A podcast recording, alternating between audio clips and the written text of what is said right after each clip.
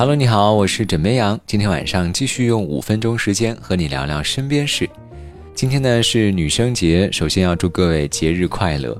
我相信不管是不是单身，各位都应该收到花了吧？如果没有，那就给自己买一朵。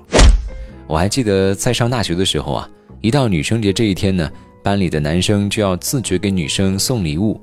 如果说你有电动车或者是摩托车的，你还得下课之后送女生回寝室。曾经呢，有一个一直打光棍的男同学跟我说，他也就只能在这一天想象自己假装有女朋友了。而今年的女生节又有很多事情上了热搜，比如说河南农大机电学院某班的三十三名男生给班里唯一的一位女生买了五百二十朵玫瑰花。这视频当中啊，有人不会系蝴蝶结，有人呢拆玫瑰的时候给玫瑰花扎了手。还有人是第一次给异性送花，笑点不断，而网友呢有些坐不住了，其中有人表示说我是外语系的，全系就六个男生，还有人表示自己班里一个男生都没有，为什么我当年要学这个专业？不过啊，各位也无需苦恼，毕竟本专业没有，其他专业的男生一大把，而女生节这一天呢，不管你是哪个系哪个专业，大伙儿都是一视同仁的。在学校里啊，你可以看到各种对全校女生表白的横幅。那除此之外，清华大学的一条警示男生的横幅也火了，名字是“条幅千万条，女生第一条，祝福不及时，男生两行泪”。近日，一份最新的报告显示，二零一八年中国女性平均的薪酬为六千四百九十七元，而男性的平均薪酬为。七千九百零六元，女性的薪酬均值为男性的百分之七十八点三，高收入区间男女薪资分化程度也相应的提高，带动了男女整体薪酬差异上升。有网友觉得这一现象对女性不公平，比如说我和男友一年毕业的，我拿的是九千，人家拿两万，这个差距有点大。也有人认为呢，女性工资低是有客观原因的。比如说，让刚毕业的女生去荒郊野外的工地工作，相信很少有人能够坚持下去吧？有没有想过是行业不同导致的差距呢？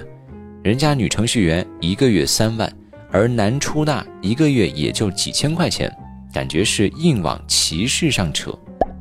来看报告吧，报告显示啊，职位选择是导致男女薪酬分化的最大因素。从男女双方的求职特点来看。男性呢更偏向技术、销售等工作强度大、薪酬回报高的岗位，而女性更加青睐于行政、运营、市场等工作强度一般、薪资中等的均衡型岗位。而抛开不同的岗位这一因素呢，在相同的岗位上又有什么变化呢？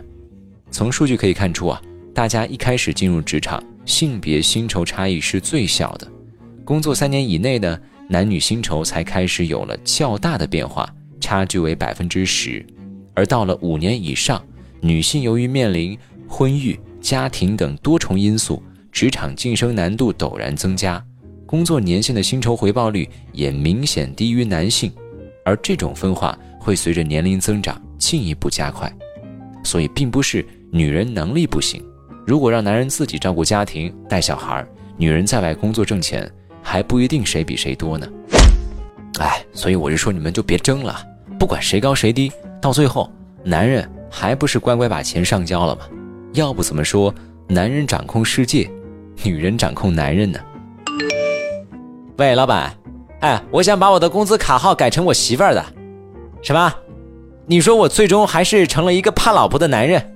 开玩笑，我那是爱，L O V E，你不懂。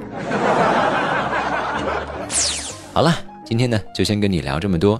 喜欢要记得点击订阅。我是枕边羊，跟你说晚安，好梦。